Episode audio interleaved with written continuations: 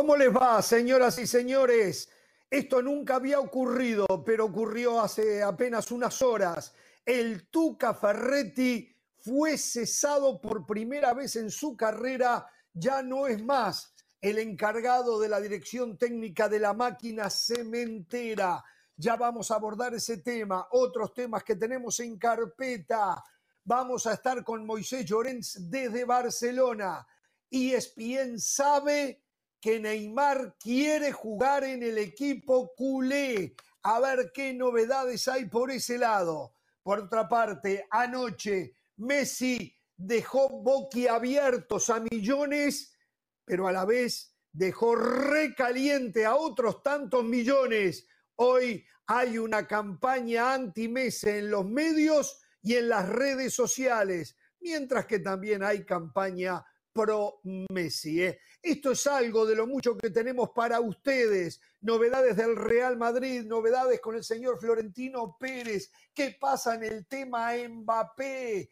Damas y caballeros, vamos a compartir una tarde a puro fútbol aquí en Jorge Ramos y su banda. Pero reiteramos, la noticia del momento es el despido del señor Ricardo Ferretti, ídolo eterno defendido del señor Hernán Pereira, que encontrará explicaciones a este despido del veterano estratega. Yo no encuentro explicaciones y más allá que nunca estuve encolumnado con la forma de entrenar del señor Ferretti, me parece un disparate lo que acaban de hacer. Pereira Empieza la semana, vamos a empezarla bien, lo voy a escuchar, voy a respetar su comentario, usted respeta el mío.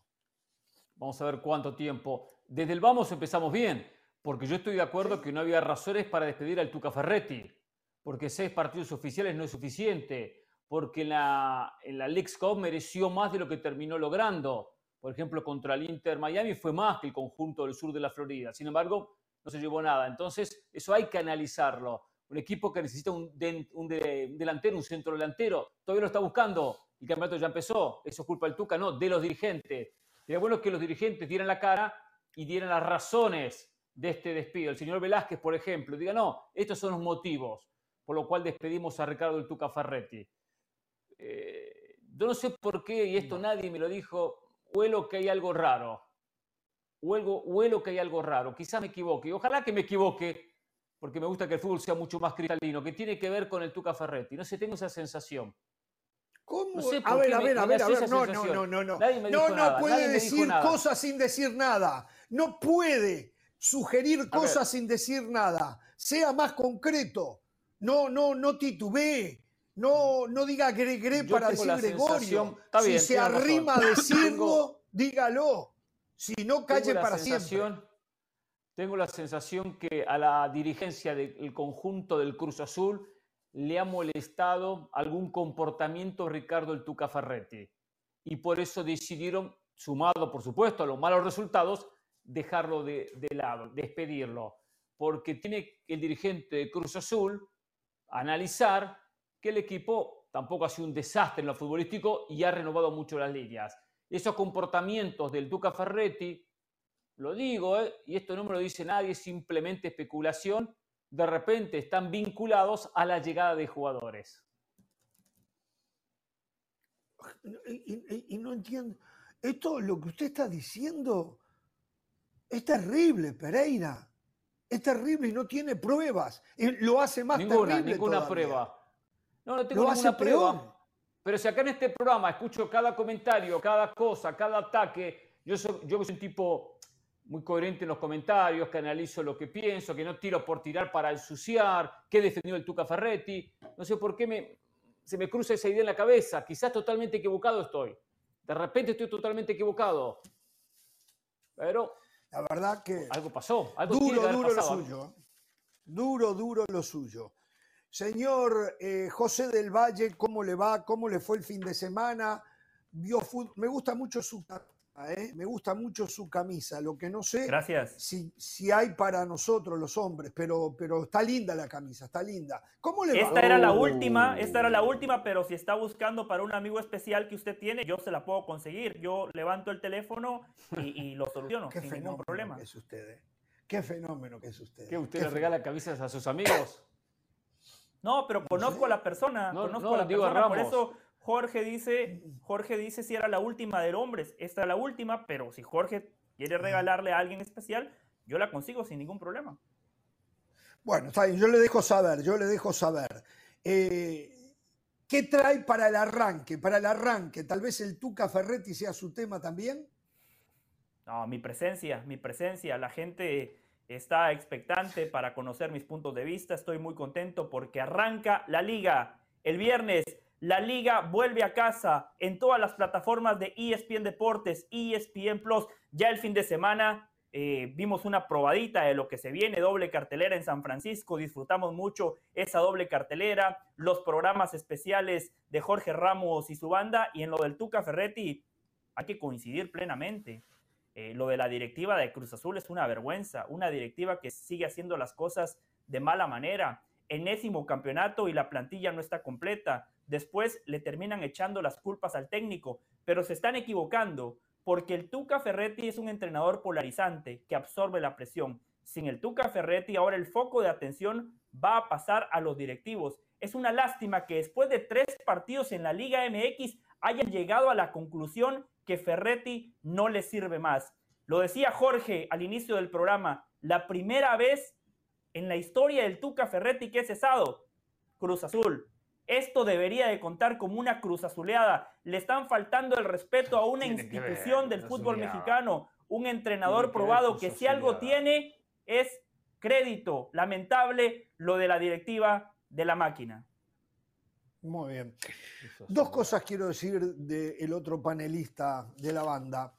Una que le habíamos prometido y lo cumplimos. La tercera hora del pasado sábado de Jorge Ramos y su banda comenzó con el gol narrado por él, por el señor Mauricio Pedrosa, el golazo de la Real Sociedad de Muñoz, que sirvió para el triunfo del equipo vasco, el equipo de Donostia, por 1 a 0 sobre el Betis.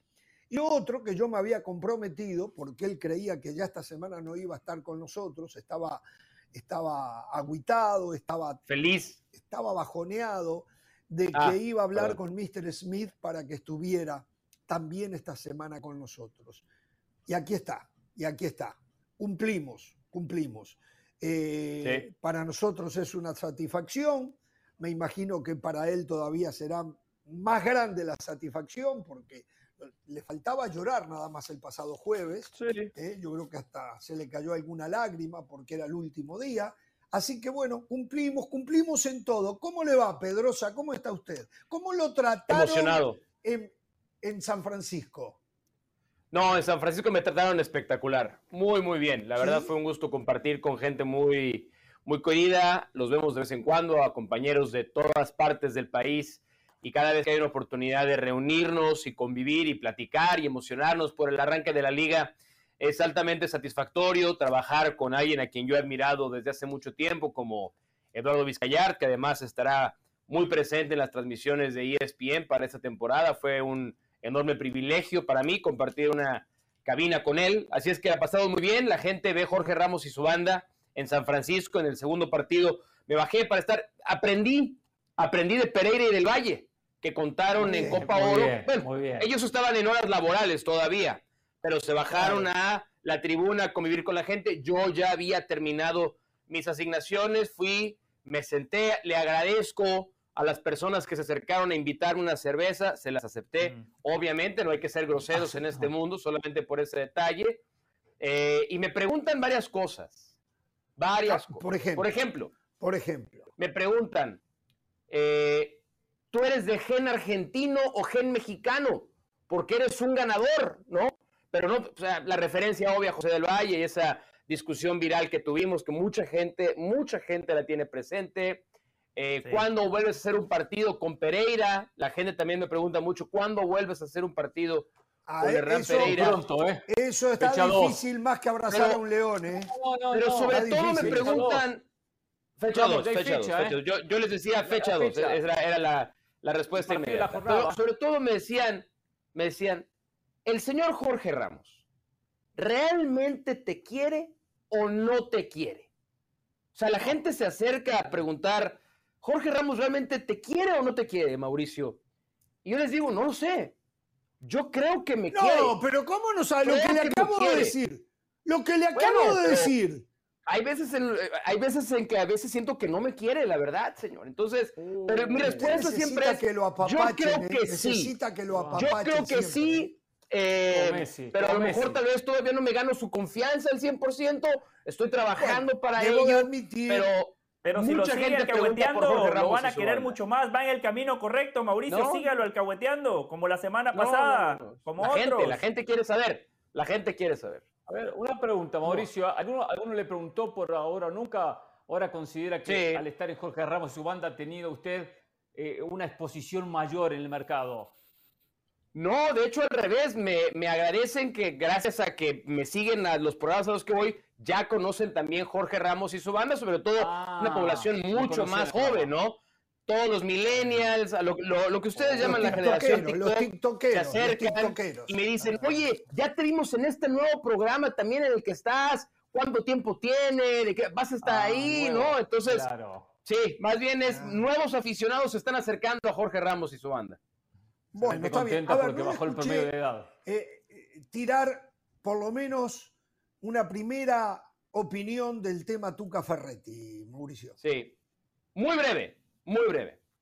Es lo mejor que le podía pasar a las dos partes. Lo- es la mejor noticia para las dos partes. Yo lo que vi en el hotel de Miami, después de cómo perdió Cruz Azul ese partido, lo platiqué aquí, me dio la señal clara de que Tuca Ferretti no tenía ningún vínculo emocional, anímico por dirigir a este Cruz Azul. Estoy seguro que Tuca estaba arrepentido de haber tomado a Cruz Azul y muy probablemente Cruz Azul estaba arrepentido de tener que soportar todo lo que es la figura de Tuca Ferretti en entorno mediático, en entorno vestidor, en entorno relación con dirigencia. Así es que esta es la mejor noticia para las dos partes. Bueno, ¿Pero qué fue eh, lo que ver, vio? yo- no yo recuerdo lo que nos dijo. que no opiné. ¿Quieren que lo cuente Eh, ahora o más tarde?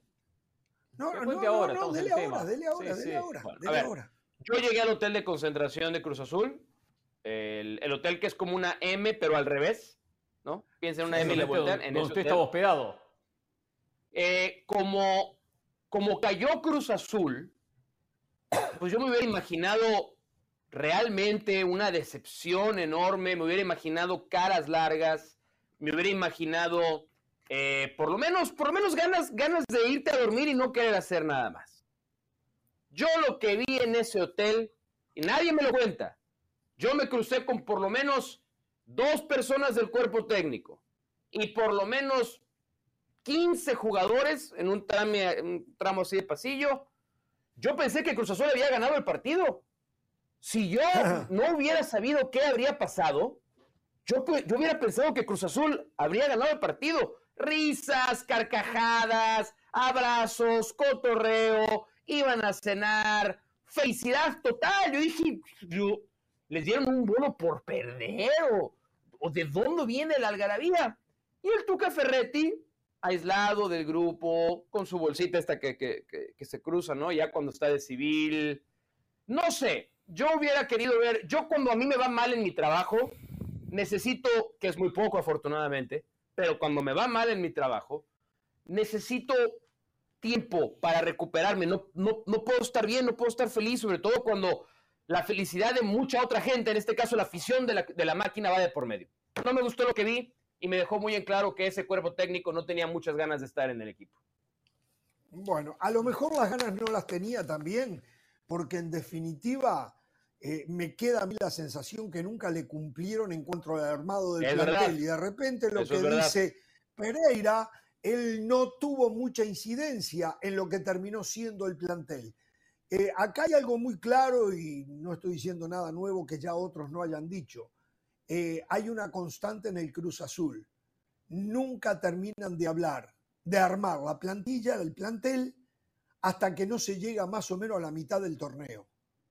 Cruz Azul nunca arma a tiempo con los refuerzos el plantel para la competencia. Y ahora pasa exactamente lo mismo. ¿eh? Tres jornadas ya jugadas, más eh, todas estas semanas que no se está jugando, pero los días siguen pasando. Y digo, no se precisan dos lecturas para darse cuenta que precisan un goleador. El goleador no está. se habló de Alan Pulido, se habló del mismo Julián Quiñones se tiraron el nombre últimamente, escuché el nombre de William José del Betis. William José eh, del Betis. Eh, William José del Betis. No hay nada todavía. Yo digo, aquí los que se tendrían que ir son los que no han podido hacer su trabajo. Y este no es el Tuca en esta oportunidad. Son los directivos. Ordiales va a continuar allí. No, que no sé cuál es la función de Ordiales, yo creo que es una función que está un poco desfigurada ante la opinión pública para que no lo responsabilicen, porque no hay una buena opinión sobre él. Eh, aquí esto es muy, acá el culpable no es el técnico de turno, esta vez fue el Tuca. Acá los culpables son los que tienen la responsabilidad de darle las herramientas, entiéndase por esto, un plantel competitivo bien armado, equilibrado al técnico o nos olvidamos que iba a venir el zaguero de Santos Laguna, el brasileño, ayúdenme con el nombre ahora que se me fue, que iba a venir em. eh, em, que, y que no llegó. El Mudo Aguirre. El Mudo Aguirre. no, el zaguero, también iba a venir. Félix iba a venir no, no, no, el otro, el brasileño, el brasileño. Me olvidé el nombre Doria, Doria, Doria. Doria, Mateus Doria, correctamente. Iba a venir el Mudo Aguirre. Eh, reitero, se habló de Alan Pulido, de Julián Quiñones. y no llegó nadie. Lo que llegó, llegó este muchacho Lotti, que no ha podido no, no, no, pero, pero Lotti llegó ya estaba, antes, Lotti ya estaba. Lotti, ya estaba. Fue ¿eh? noticia porque le pidió la, camiseta, la camiseta a Messi. Sí, eh, Lotti, ya llegó con Rotondi. Habían anunciado que ah, Lotti se iba a ir del equipo. Claro. Se fue Iván Moreno, se fue el eh, uruguayo ya lesionado. Eh, ¿Perdón? Pero al margen de todo eso, nada más habían transcurrido tres fechas. Tres fechas de la Liga MX. Había tiempo eh, para corregir los errores. Y si alguien puede hacerlo, es un técnico con experiencia, probado, que ha estado en situaciones complicadas, que sabe lidiar con la prensa, que tiene mano izquierda, que es dicharachero. Eh, aquí ese es el problema. Después de tres jornadas, cuando el torneo recién está iniciando, los directivos concluyen que las culpas son nada más del entrenador. Es una pena, una vergüenza. No, no, las culpas acá, las culpas principales son de aquellos que toman las decisiones en el armado. Esto está clarísimo. Hubiese estado Pep Guardiola, estaba en la misma situación que, que estuvo el Tuca Ferretti. Esto ya bueno, Guardiola Cruz Azulió el fin de semana, por cierto. Hay un tema. no Cruz Azulió, perdió de esa manera increíble que se perdió la final sobre en el último minuto. Una, un tema. Cruz Azul queda eliminado cuando? En mayo de este año quedó eliminado. Seguramente en mayo tuvo junio, julio, para armar dos meses. O antes, de repente, no tengo la fecha exacta. Está bien, comienzo de mayo. Sí, a ver, es que no estamos atacando el problema principal aquí. Discúlpenme que los interrumpa. No, no, es que no estamos atacando el problema principal aquí. El problema principal aquí ni siquiera tiene que ver con la dirección deportiva del club. Tiene que ver con Cruz Azul, la marca. Tiene que ver con Cruz Azul, la cooperativa, que está cambiando de manos constantemente, que no tiene, que no tiene una dirección, que está en pleito que dónde está, dónde están los Álvarez, ¿no? No sabemos. Están, prófugos de la, de la, de la justicia. ¿Dónde está Garcés? Pues sabemos dónde está, ¿no? Víctor Garcés. ¿Y qué quedó en Cruz pero, Azul? Pero así ganaron un título, Mauricio, y ese título no sirvió de nada. Sí, porque es la Liga Mexicana. Y en la Liga Mexicana se ganan títulos de rebote, ¿no? Y Cruz Azul no, y de ganó un título, de, 16 jornadas, de 17 jornadas esto ni siquiera es la parte deportiva de Cruz Azul. Este es el reflejo de la marca, la empresa Cruz Azul. Es el absoluto reflejo de lo que está pasando. No hay cabeza, no hay liderazgos, no hay orden, no hay idea, no hay filosofía. Y eso va permeando, va cayendo a todas las áreas de la empresa. Claro que a nosotros nos atañe la deportiva, eso me queda absolutamente claro. Pero si no entendemos que el problema no viene nada más de ahí, viene de más arriba, vamos a estar hablándole a la pared. Y esto que le pasó a Cruz Azul, el gran problema, ¿eh? El gran problema es que le va a pasar cada torneo. Va a seguir siendo igual. no tiene para cuándo, no tiene cómo resolverse. Hasta que alguien no puede intervenir de manera en la que digan, a ver, la operación del club, la operación deportiva, vamos o a tratar de vendérsela a alguien más, que la opere, la administre, la gestione alguien más y no estar dependiendo del desastre que es la operación de la empresa y de la cooperativa Cruz Azul. Mientras eso no cambie, ese ¿eh? tipo de cosas van a seguir pasando. O sea, que vinieran unos inversionistas, se queden no sé, con el 70% de la parte deportiva. Inversionistas, si por eso hay multipropiedad de equipos, nadie quiere invertir en el fútbol mexicano. Por favor, muchachos, no se han dado cuenta, quieren vender a Querétaro. nadie quiere invertir en el fútbol mexicano. Y ahora ustedes quieren que vayan y compren a Cruz Azul, por favor. A ver, solo les voy a decir una cosa. Yo hablé con el Tuca Ferretti en un programa que participé de fútbol picante.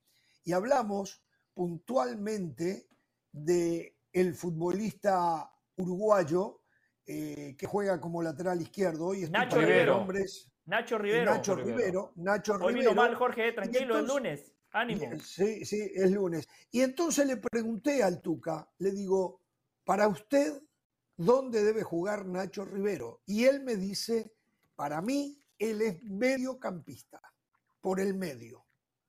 Nacho Rivero sigue jugando de lateral izquierdo porque los directivos no han podido conseguir un lateral izquierdo. Un lateral izquierdo, ¿me entienden lo que les digo? Es culpa del técnico que lo que él considera que era uno de sus mejores mediocampistas no lo ha podido utilizar ahí. O sea, es lamentable.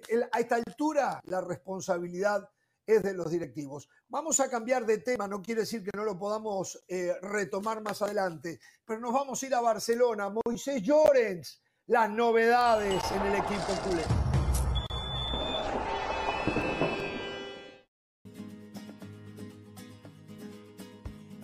Recuerden, recuerden que este próximo viernes arranca la liga en la pantalla de ESPN Deportes e ESPN Plus todos los partidos de la Liga Española desde este próximo viernes, ¿eh? al punto tal que viernes y lunes Jorge Ramos y su banda casi siempre será de media hora porque hay fútbol en vivo de la Liga Española, ¿eh? en exclusiva por ESPN Deportes e ESPN Plus. La pausa, volvemos.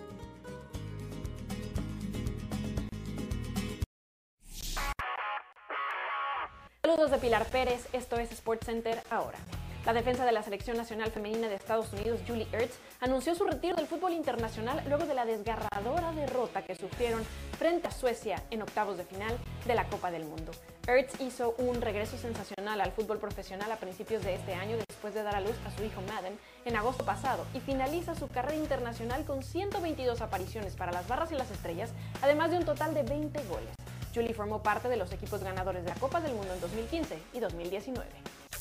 Luego de la histórica eliminación de Estados Unidos del Mundial Femenil, su entrenador Vlatko Andonovsky declaró que cree que es egoísta ahora mismo pensar en su futuro cuando tiene jugadoras de 20 años pasando por esta situación que ahora mismo quiere estar allí para ellas, pues las aprecia. Son sus jugadoras, pero sobre todo sus amigas, que pasaron cuatro años juntos, ellas jugaron sus primeros partidos con él, consiguieron sus primeras convocatorias con selección con él y han pasado momentos difíciles, por lo que no quiere verlas así. La eliminación frente a Suecia marcó la primera vez en la historia que la selección estadounidense no llega al menos a las semifinales de una Copa del Mundo. Por su parte, la selección de Suecia aún no puede creer su clasificación a los cuartos de final luego de ese penal tan dramático frente a Estados Unidos. La delantera Lina Horting, encargada de ese último tiro del manchón, describió como una locura lo que sucedió ahí fuera y dijo que fue horrible el tiempo de espera para que Frappart validara el tanto. Ahora el equipo se enfocará en el choque de este viernes frente a Japón, a quien calificaron como un rival muy complicado pero emocionante. No se pierdan SportsCenter todas las noches, a la 1 m del Este, 10 pm del Pacífico. Esto fue SportsCenter ahora.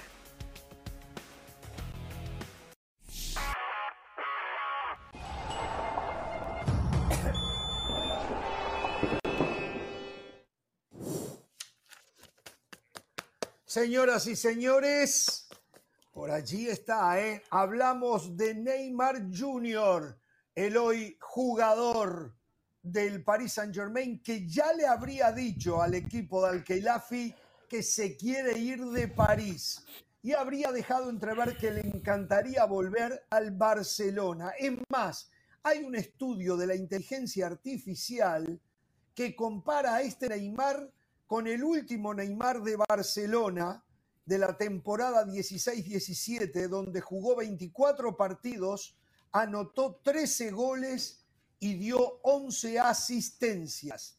Según la inteligencia artificial, si Neymar llegara a Barcelona, jugaría 21 encuentros, 12 goles y 9 asistencias. Ah, pero me critican a mí, el XG, y usamos la inteligencia artificial.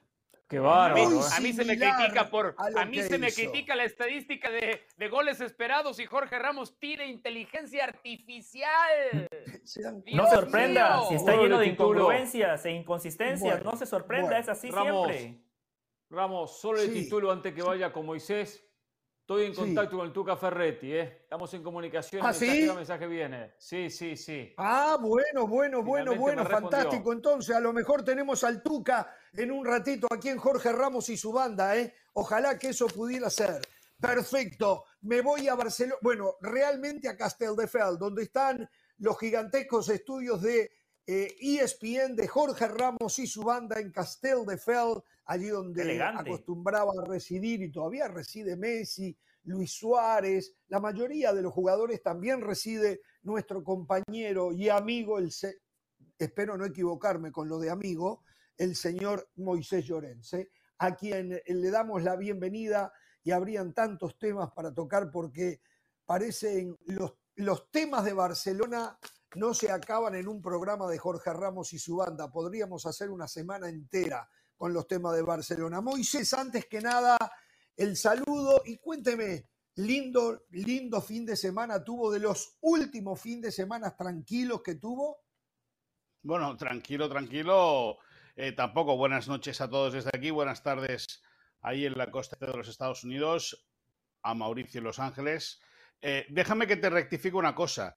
Decías que Neymar jugaría 21 partidos según la inteligencia artificial. Creo que no creo que no, no has leído bien. Dice que tenía, creo que el, estudio decía que tendría 21 aparición directa en goles, con 12 goles y 9 asistencias. Ah, que 12, 9, 21. Ah, perdón, entonces está bien. Ah, gracias, gracias por la aclaración. ¿eh? Bueno, antes que nada, a ver, ¿cuál es la situación de Neymar? Eh, y, varias preguntas y las empieza a contestar usted en la manera eh, y en el orden que usted desee. Primero, Barcelona, ¿puede hacerse cargo del salario de Neymar? La respuesta yo la sé, pero ¿cuál sería la solución? Segundo, es verdad que Xavi no lo quiere, pero es verdad que Joan Laporta lo ve con buenos ojos. Tercero, aquí podría haber una ayuda del Paris Saint-Germain que está muy molesto con el Real Madrid por el tema Mbappé y le simplificaría las cosas al Barcelona, inclusive haciéndose cargo de una buena parte del salario del brasileño? Tres preguntas. Podría seguir con más, ¿eh? pero lo dejo. A ver usted. No, a ver, es eh, eh, y, respondemos rápido. Dudo que el Paris Saint Germain facilite nada al Barça, primero porque es un, son dos clubes antagónicos en, en, todo, más allá de que el Barça tiene los jugadores y luego el Paris Saint Germain viene a quitárselos, o el Barça se interesa por los jugadores del Paris Saint Germain y acaba castigando el dinero de Qatar a la entidad azulgrana, punto número uno. Están, recordemos, en plena negociación con la salida de Ousmane Dembélé del Barça dirección al Parque de los Príncipes. El jugador francés hoy se ha entrenado con el Barça, cuando todo el mundo sabe que va a ser futbolista del conjunto galo, pero hoy se ha entrenado el Barça, puesto que el conjunto azulgrana tiene ese paquete de 25 millones de euros asegurados, pero del 25 restante quiere una gran parte y hasta que no esté todo sellado entre las dos entidades, el Barça quiere que Dembélé siga eh, estando en Barcelona. Del tema Neymar, eh, Joan Laporta es el principal valedor. En el área deportiva, eh, Xavi no lo ve. No lo ve y ya lo ha dicho. Además, también te voy a decir una cosa. La relación entre Xavi y Neymar cuando eran compañeros o cuando fueron compañeros no fue la mejor. Porque Xavi estaba ya de vuelta de todo, estaba ya acabando su carrera y veía cómo Neymar, el potencial que tenía, muchas veces lo desperdiciaba, pues no siendo lo profesional que a un chico de esa edad y con el contrato que tenía entonces en Barcelona le pertocaba. Pero Xavi prefiere otras opciones. A Xavi le encantaría la figura de Bernardo Silva, algo aparentemente inviable. Si no, la mentalidad del técnico sería la de Giovanni Lo Celso, el futbolista argentino actualmente en el Tottenham Hotspur, con gana también de salir de Londres y ha tenido aventuras en el Villarreal y en el Betis en el fútbol español. Y Xavi Hernández considera que sería un muy buen refuerzo más para el centro del campo. Y luego, el dinero, pues evidentemente que es un grave problema, porque el Barça, eh, yo creo que es el tema que, del cual se debería hablar hoy más que de Neymar. Eh, estamos a, hoy es lunes, ¿no? Martes, miércoles, jueves, viernes, sábado, domingo, a seis días para que arranque el campeonato. Correcto. Y el Barça solo tiene inscrito a 13 jugadores, de los cuales dos están en la rampa de salida, que son Dembélé y Franquesier. Por lo tanto, eh, el tema del fair play financiero sigue eh, ahogando o apretando muchísimo al área económica del club, lógicamente también al área deportiva, donde hay mucha preocupación para poder inscribir a jugadores. Y a tu pregunta, lógicamente habría dinero para pagarle a Neymar, lógicamente, pero el problema sería inscribirlo. Por lo tanto, al final es un pez que se muerde la cola. A ver, yo tengo entendido que Neymar gana netos es lo que dice algunos medios de prensa, 50 millones de euros netos, lo cual equivale a 100 millones de euros anual. Eso Barcelona no lo puede hacer, y más con un jugador que últimamente, o sea, está clarísimo, que no, lo puede y no lo debe. No lo puede y no, lo debe. pero es que pero es que ni, ni, lo puede pensar ni lo debe soñar. O sea, es algo inviable. El, Barça, eh, eh, después del yo creo, una de las peores cosas, una de las peores gestiones que hizo José María Bartomeu fue entregarse a la plantilla, entregarle las llaves del club a la plantilla y darles todo el dinero. Una vez ya medio corregido el problema este con la salida de Neymar, de Busquets, de, Jordi Alba y de Gerard Piqué, aún, aún a día de hoy hay jugadores que van a cobrar mucho porque se les eh, em, ralentizó el pago en el pasado debido a, la crisis del coronavirus y lógicamente a, la falta de ingresos. Ahora hay futbolistas que estarán cobrando mucho dinero porque se les debe del pasado, pero en ese sentido el Barça sí que está colocando bien las piezas. Ya lo, ya lo explicamos eh, la semana pasada y con todo el Barça no va a entrar en, volverse loco. Deja que te diga, deja que te diga también que no es el primer verano, no es el primer de agosto que hablamos de un posible regreso de Neymar al Barça. En el 2017 Neymar se fue de Barcelona a París. Ya en el 2018 quiso volver y bajo el mandato de, José María Bartomeu, bajo el mandato de José María Bartomeu, el futbolista se bajó el sueldo, o sea, proponía venir al Barça rebajándose el sueldo una cantidad eh, para lo que es Neymar ridícula. Pero el País Saint Germain se puso, se puso de lado, no quiso saber nada y abortó aquella operación. Bueno, tengo a los compañeros que tienen muchas preguntas. Yo también tengo muchísimas preguntas, pero voy a dejar al señor Pereira para que siga con este tema y, a ver si aborda otras preguntas. Sé, que este tema a veces de repente es complicado para aclararlo, eh, Moisés, pero a mí me genera muchas dudas. ¿Cómo puede ser que este Barcelona, cuando ya la puerta que lleva ya más de un año al frente del equipo como presidente, no ha logrado en cierta manera mejorar? Dice usted, y, hace, y es noticia conocida, solo 13 jugadores inscriptos, logró deshacerse del, contrato de Busquets, del de Jordi Alba, que eran uno de los objetivos que siempre hace años se venía manejando, de, de, también, de, de Piqué en su momento también, y al final cada año pareciera que está peor en lo económico. ¿Estoy equivocado?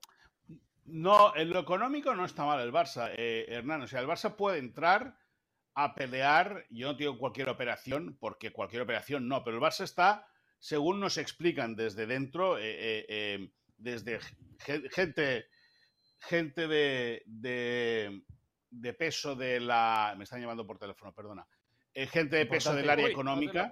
No, no, no, no, no, nos reconocen que el club está revisando, que el próximo verano la próxima temporada, no, mire, está arriba, la próxima temporada el Barça va a poder pelear por grandes nombres en el mercado.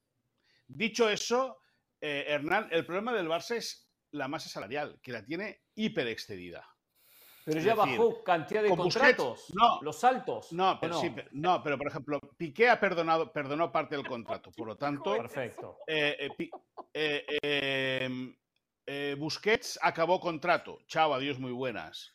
Messi lo liquidaron hace tiempo. Y Jordi Alba perdona parte. Es verdad que Jordi con, con la salida de Jordi Alba sí que se genera un espacio dentro de lo que es la masa salarial y sí que ha recuperado terreno el club, pero bueno, eh, eh, al final eh, todo va agarrado de la mano, todo, todo va en el mismo sentido. El Barça necesita realizar ingresos, el Barça ya lo está haciendo bien, que es reducir contratos y en todo ese sentido sí que es verdad, yo estoy muy de acuerdo contigo y te doy la razón, que desde fuera parece que la situación del Barça no mejora, que siempre es la misma pero es que el Barça, está, el Barça ha estado muy mal. Es más, yo creo que el Barça sigue técnicamente, eh, yo te diría en quiebra, pero está muy tocado económicamente hablando el Barça. Pero está tocado en el área del fair play financiero. A nivel de ingresos, la cosa parece que va mejor. Por eso el verano que viene, este no, el que viene, el Barça considera que ya podrá pelear algún eh, fichaje importante en el mercado europeo que al final es lo que dijo Joao Laporta, dos años y medio, tres, para que el Barça vuelva a poder respirar en ese sentido. Su información es muy valiosa, Moisés, pero yo quiero conocer su opinión. Moisés Llorens, el tipo de fútbol, ¿ficharía Neymar? ¿Sí o no y por qué? No, pero a ver, a ver, me meto, me meto en esto. Está bueno lo que pregunta José, pero lo que más queremos saber es, conociendo usted de adentro lo que pasa en el Barcelona, ¿Hay posibilidades de que Neymar llegue a Barcelona? Las dos respuestas. Ah, bueno. Hombre, queriéndolo el presidente, queriéndolo el presidente, sí. Queriéndolo el presidente hay opciones de que Neymar tenía. Ojo, luego hay que ver qué tipo de sueldo se le pone y cómo llega. Porque a lo mejor no llega directo de París, a lo mejor pasa por otro lado. Pero eso, dejar que rasque, que, que ya, ya, ya, ya averiguaremos y ya iremos viendo cómo, cómo evoluciona el tema, ¿no? Pero respondiendo a la pregunta de José, yo, yo me la jugaba con Neymar. Yo me la jugaba con Neymar porque es un jugador desequilibrante, un jugador que si Xavi es capaz de motivar, otra cosa es que Xavi quiera o crea que puede motivarlo, ¿no? Pero si es capaz de motivarlo futbolísticamente y teniendo en cuenta que el próximo verano es la, hay Copa América y que Brasil va a querer resarcirse de lo vivido en la última, yo creo que qué mejor lugar que Barcelona y qué mejor equipo que el Barça como para que Neymar agarre su punto óptimo, pueda deleitar de nuevo, ya no en el Camp Nou, sino en el Estadio Olímpico de Montjuic, pero pueda hacer de las suyas. Eh, yo, primero que nada, saludo a Moisés. Eh, yo no lo veo, a mí me parece una pésima idea. Neymar ha dejado de ser un, un referente, un futbolista brillante. Tristemente, ¿no? La carrera de Neymar se ha ido a pique de manera dramática delante de nuestros ojos. Segundas partes nunca fueron buenas. El Barcelona tiene que pensar a futuro, no en el pasado. Ya hizo fichajes de futbolistas mayores de 30 años para esta temporada, llevar otra vez a otro que lo único que ha probado es eh, pues una desidia, ¿no? Por el concepto de futbolista profesional de 24 horas al día. Entonces, a mí me parecería una de las peores decisiones. Y mira que ha tomado muy malas el Barcelona, pero me parecería una pésima decisión que eh, pueda regresar Neymar. Ahora, creo que nos ayudaría mucho, Moisés, si nos ayudas justo lo que comparte el gráfico, eh, extendernos en eso. Cuando dices, hay opciones que Neymar llegue. ¿De qué tamaño son las opciones? ¿Basadas en qué? Están las opciones cuando, hoy, cuando sabemos que el día de hoy hay 13 jugadores inscritos a cuatro días de que arranque la temporada.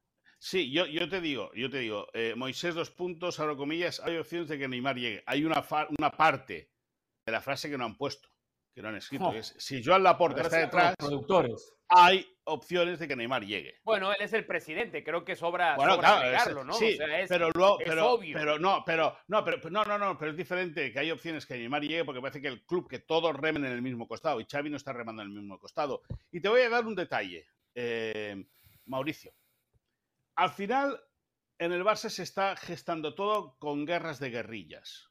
Es decir, el presidente tiene una, tiene una idea, el entrenador tiene otra, el director de fútbol, Mateo Alemán, el Barcelona es el Cruz Azul de España, básicamente. No, no, no. El, Barcelona es el campeón, el Barcelona es el campeón de España y el Cruz Azul no sabe lo que es ganar un campeonato desde, hace 100 años. Por lo tanto, no, no No, no, ganó hace, dos años, hace dos años. Bueno. Sí, ganó un medio campeonato, 17 fechas y una liguilla. Por lo tanto, por lo tanto no comparemos. Punto número uno. Punto, que el Barça es la Cruz Roja del fútbol mundial, también te lo voy a decir. Ahí está el Cruz Azul y el Barça es la Cruz Roja, porque todos los males le van al Barça. Pero déjame que te diga, no seas eh, llorón. No, no soy llorón, soy Llorens. Eh, deja que te diga, oye, estoy rápido, ¿eh? Deja que te diga. sí, no em, como otros. Sí, correcto. Eh, Tú recuerdas que se dio por hecho, y nosotros dimos por hecho, que Rubén Neves de Wolverhampton iba a jugar en el Barça, porque tenía un acuerdo cerrado, un acuerdo, un acuerdo sellado, de Jorge Méndez. cuatro temporadas, exacto. Y al final Rubén Neves se ha ido a jugar a Arabia Saudí. ¿Por qué? Porque lo rechazó Xavi. Y Xavi dijo que por ahí no entraba. Ok. Yo te recuerdo que Xavi está para renovar su contrato con el Barça. Es decir, el 30 de junio del año que viene acaba, le queda una temporada. Y que dijeron que se tenían que. Eh, la porta aparcaron las negociaciones para, una vez acabado el mercado de jugadores, ponerse a la renovación del entrenador. La porta va a permitir que, que, Xavi le gane una partida que es Rubén Neves. Pero tú te crees que si la porta se pone en serio y pone encima el nombre de la mesa de Neymar, después de haber perdido con Rubén Neves, va a dejar perder la opción de traer a Neymar si realmente puede traerlo? Yo ahí tengo mis dudas. Bueno, a ver, un par más y lo liberamos. La semana pasada dos cosas se hablaron. Una, que el Paris Saint Germain no conforme con lo de Dembélé iba por Ansu Fati. ¿Algo de verdad? Bueno, eh, eh, en el Barça esperan que con Ansu Fati pueda pasar algo. Eh, Arabia Saudí ha picado la puerta también del jugador, del jugador andaluz, del jugador africano del Barça. Y lo del Paris Saint Germain pueden haber visos de realidad. Otra cosa es que Ansu Fati quiera irse del Barça porque según nos dicen fuentes muy lo vería Barcelona? jugador, bueno, según la, según es que Xavi, yo estoy muy, yo creo que Xavi 100% no confía en su Manefati. No es un jugador preferencial para él, no es del equipo titular. Y Ansu Fati eh, tiene expectativas de poder ser un jugador importante en cualquier equipo. A él le agradaría mucho ser titular en el Barça pocos clubes a día de hoy podrían pagarle la ficha que tiene en el Barça. Por lo tanto, el Paris Saint-Germain encajaría por ahí. Además, teniendo en cuenta que Luis Enrique está dirigiendo en el equipo francés, pues tendría opciones serias o tendría, visos de realidad ese interés del Paris Saint-Germain por Ansu Fati. A ver, cuidado, yo no sé lo del Paris Saint-Germain, pero acaba de concretar un préstamo de Gonzalo Ramos a pagar el año que viene. O sea, eso me lleva a mí a pensar que el Paris Saint Germain empieza a tener problemas con el fair play financiero. ¿eh? Bueno, ya lo empieza a eso, para adelante. ¿eh? Eso ya lo dijeron, Jorge, que la UEFA le daba margen hasta el 2023 para corregir su fair play financiero. Estamos en 2023. esa es una. Esa, la otra. ¿Podría resistir el Barcelona ante su realidad financiera, ya que fue un rumor del pasado viernes? que se arrimen inversionistas de Arabia Saudita para participar del equipo? Eso es muy, muy complicado, porque ese sería el camino para comenzar a convertir al Barça en una sociedad anónima deportiva. Exacto. Eh, o sea, así a bote pronto no pueden entrar inversores, porque esto es un club de socios. El Barça es un club de socios. Ahora, si en la asamblea la porta, que él dice, él insiste que no, pero la porta abre la puerta que se genere un debate y una votación a ver si puede entrar capital extranjero mediante alguna fórmula, yo creo que evidentemente si, el, Barça, si el Barça y el Madrid, no, las palancas no tienen nada que ver en esto.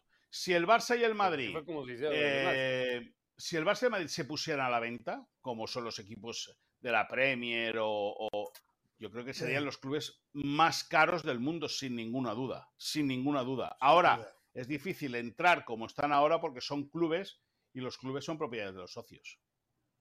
Señor Moisés Llorens, ha sido un placer compartir con usted este ratito, no solo para nosotros, para toda la teleaudiencia. Le agradecemos, no sé si se dio cuenta que hoy no le faltaron el respeto, no le tomaron el pelo por el Barcelona. Hoy, eh, o sea, todo empieza a ser es que poco, eh, mucho más tomar el pelo por el Barça. El Barça, el Barça es el, equipo campeón, por lo tanto, poco, poco, poco hmm. pelo puedes tomar. ¿me entiendes? Y, ganó el último clásico también. También. Tengo una idea con el Barça, ¿eh? Tengo una idea con el Barça para que se lo comente a la porta. Está de moda hacer palancas con los nuevos estadios, ¿eh? Todavía ustedes están en los, en, los, a ver, en, las, en las partes básicas del nuevo estadio. Ya ¿Eh? sí, sí, también es verdad, también es verdad. Moisés, Exacto, pero, no tenemos la banda ya le pidió la equipación del Barça para esta temporada o todavía no? ¿Cómo, cómo, perdona? Este, si algún integrante de la banda ya le pidió la equipación del Barça para esta temporada, como lo han hecho en años anteriores o no? No, nadie. ¿Así? ¿Ah, no me digas. ¿Acá hay alguien acá que ha pedido equipación del Barça? ¿Usted? ¿Hay alguien acá? ¿De apellido Ramos? ¿De apellido no, Ramos? No, no, no, no, no, no, no, no, sí, sí, Otra bueno, vez, me voy, señores. Ahí lo dijo Moisés. Ahí lo dijo Moisés. Moisés lo confirmó. Cualquier falsedad dicen acá y sin vergüenza, ¿eh? El 11 de agosto, el próximo viernes, la liga comienza por ESPN Deportes e ESPN Plus. Pasión, determinación y constancia es lo que te hace campeón y mantiene tu actitud de ride or die baby. eBay Motors tiene lo que necesitas para darle mantenimiento a tu vehículo y para llegar hasta el rendimiento máximo. Desde sobrealimentadores, sistemas de sonido, tubos de escape, luces LED y más. Si buscas velocidad, potencia o estilo, lo encontrarás todo en eBay Motors. Con más de 122 millones de piezas, siempre encontrarás justo lo que buscas. Y con Guaranteed Fit de eBay, tienes la garantía de que tu pieza quede perfectamente a la primera o se te devuelve tu dinero. Porque con eBay Motors, quemas llantas y no tu dinero. Con las piezas que buscas, a los precios que quieres, tu auto se convertirá en el MVP que te dará el triunfo eBay Motors. ebaymotors.com. Solo para artículos elegibles se aplican restricciones. Saludos de Pilar Pérez, esto es SportsCenter ahora. La jugadora de la selección española, Aitana Bonmatí, autora de dos goles y una asistencia en la victoria de España ante Suiza, destacó la importancia de recuperar sensaciones de cara al próximo partido de cuartos de final del Mundial Femenil en contra de los Países Bajos. El equipo de Bilda sigue adolorido por la derrota contra Japón y la victoria frente a Suiza ayudó a sanar un poco la herida. A los fanáticos les pide que confíen en ellas, pues ya han hecho historia al pasar por primera vez a cuartos de final y les dijo que este equipo tiene mucho todavía por dar. Previo al encuentro entre Países Bajos y España por los cuartos de final del Mundial, todos los ojos están puestos en Damaris Eburrola, jugadora que hace unos años vestía la camiseta de la Roja y que en 2022 optó por representar al país de su madre, Holanda. Habiendo compartido en las inferiores de España del 2019 al 2022 con prácticamente todas las jugadoras en la lista de Bilda, Damaris será clave para su técnico Junker de cara a este choque, pues conoce la estrategia y técnica del equipo ibérico. Qué agradable sorpresa ha sido Inata Miyazawa, la delantera de Japón en la Copa del Mundo Femenil. La extremo por izquierda se ha convertido en la estrella del equipo del Sol Naciente, con quien en cuatro partidos dentro de la justa ya ha anotado cinco goles, alcanzando la misma cifra que en 2011, año en que Japón se coronó, logró la histórica Omare Sawa. A sus 23 años, Inata llegó al Mundial con solo 22 partidos como internacional y cuatro tantos. Ahora es la líder en la carrera por la bota de oro y podría convertirse en la japonesa con más goles en la historia una edición mundialista. No se pierdan SportsCenter todas las noches a la 1 m del Este, 10 pm del Pacífico. Esto fue SportsCenter ahora.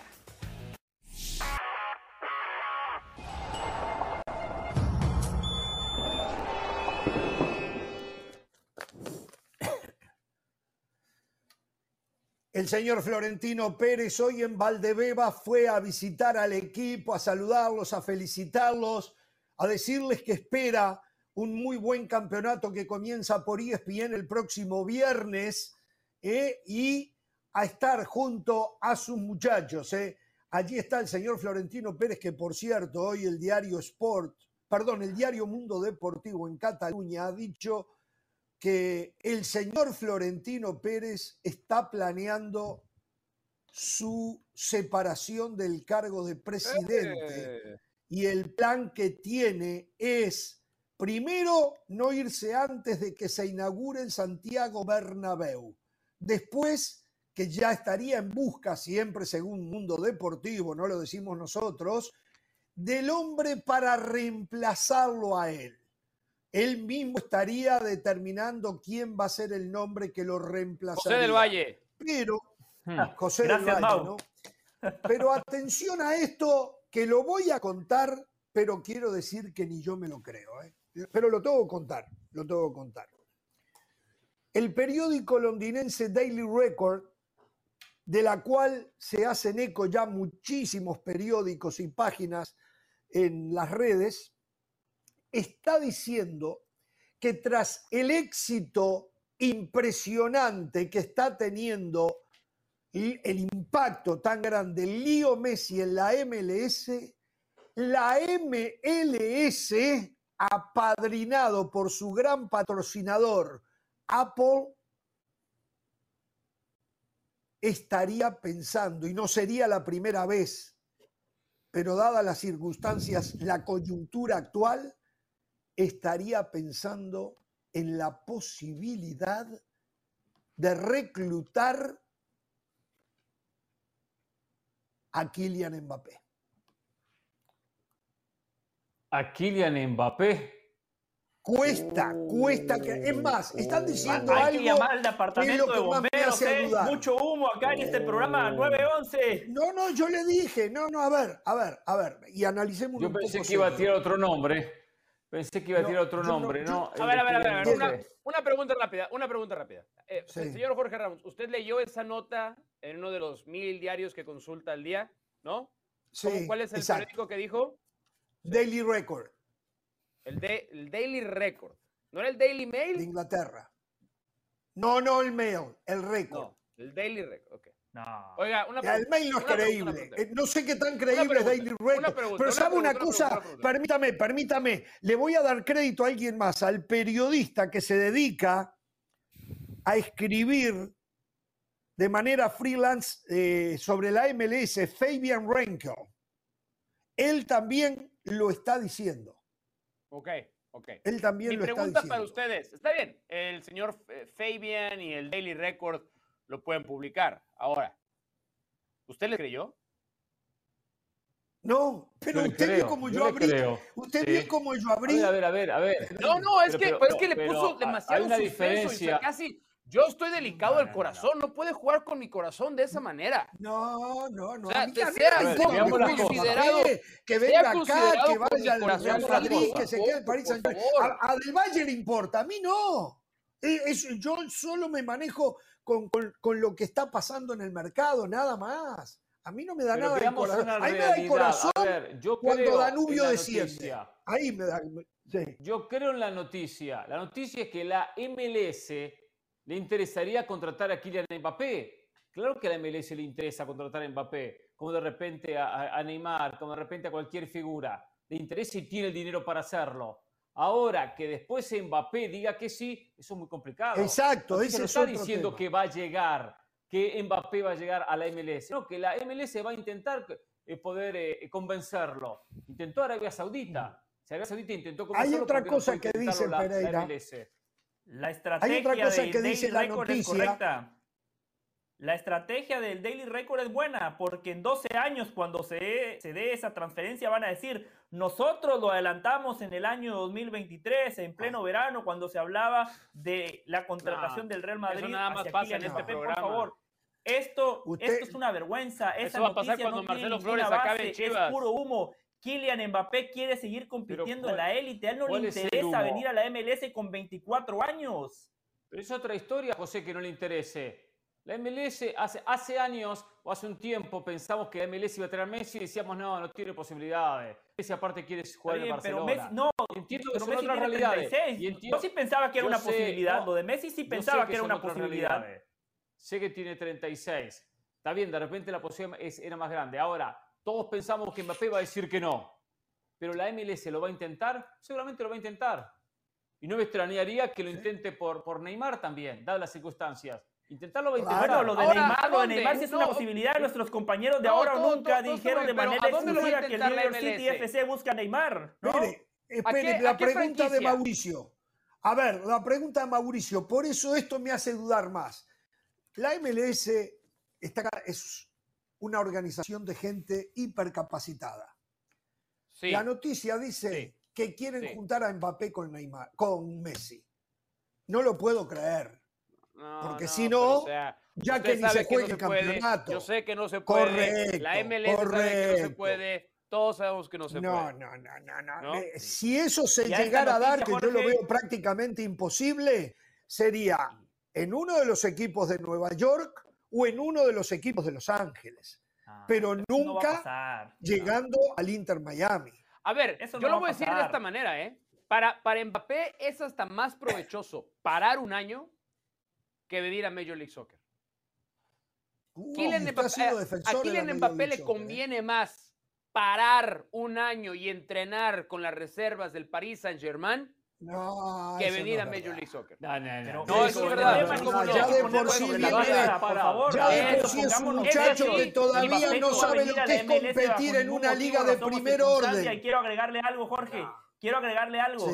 Esta venta de humo de Mbappé a la MLS se está dando cuando Kylian Mbappé está negociando con el Real Madrid. Aunque a Jorge no le guste, en la élite del fútbol hay un equipo que sigue siendo especial para muchos Pero jugadores. yo no digo Es el no. Real Madrid. Mbappé se dio cuenta no que desperdició. Y entonces, ¿por qué no esperan que quede libre en vez de pasado- pagar 200 millones de euros? pasado, si usted el es tan seguro para- que va a venir al Real Madrid, no paguen 200 millones de euros y quédese tranquilo, espérele un año. Del Valle, si usted está tan seguro de lo que está diciendo, ¿por qué no levanta el teléfono y lo aconseja a Florentino Pérez? No. No, pagues 200 millones Pero de euros porque este algo que quiere es Jorge, competir en el equipo en el equipo de élite del fútbol Este mundial tema y va a venir ya el verano pasado. Yo siempre le dije Pero- que en el pero fútbol entonces no está tan cuenta seguro usted. Mbappé estaba libre Pero y entonces no el está Paris tan seguro. El Madrid lo tiene que fichar ahora. No hay certezas en el Usted no fútbol. está usted tan sigue seguro. Las cosas buenas cuestan, ¿eh?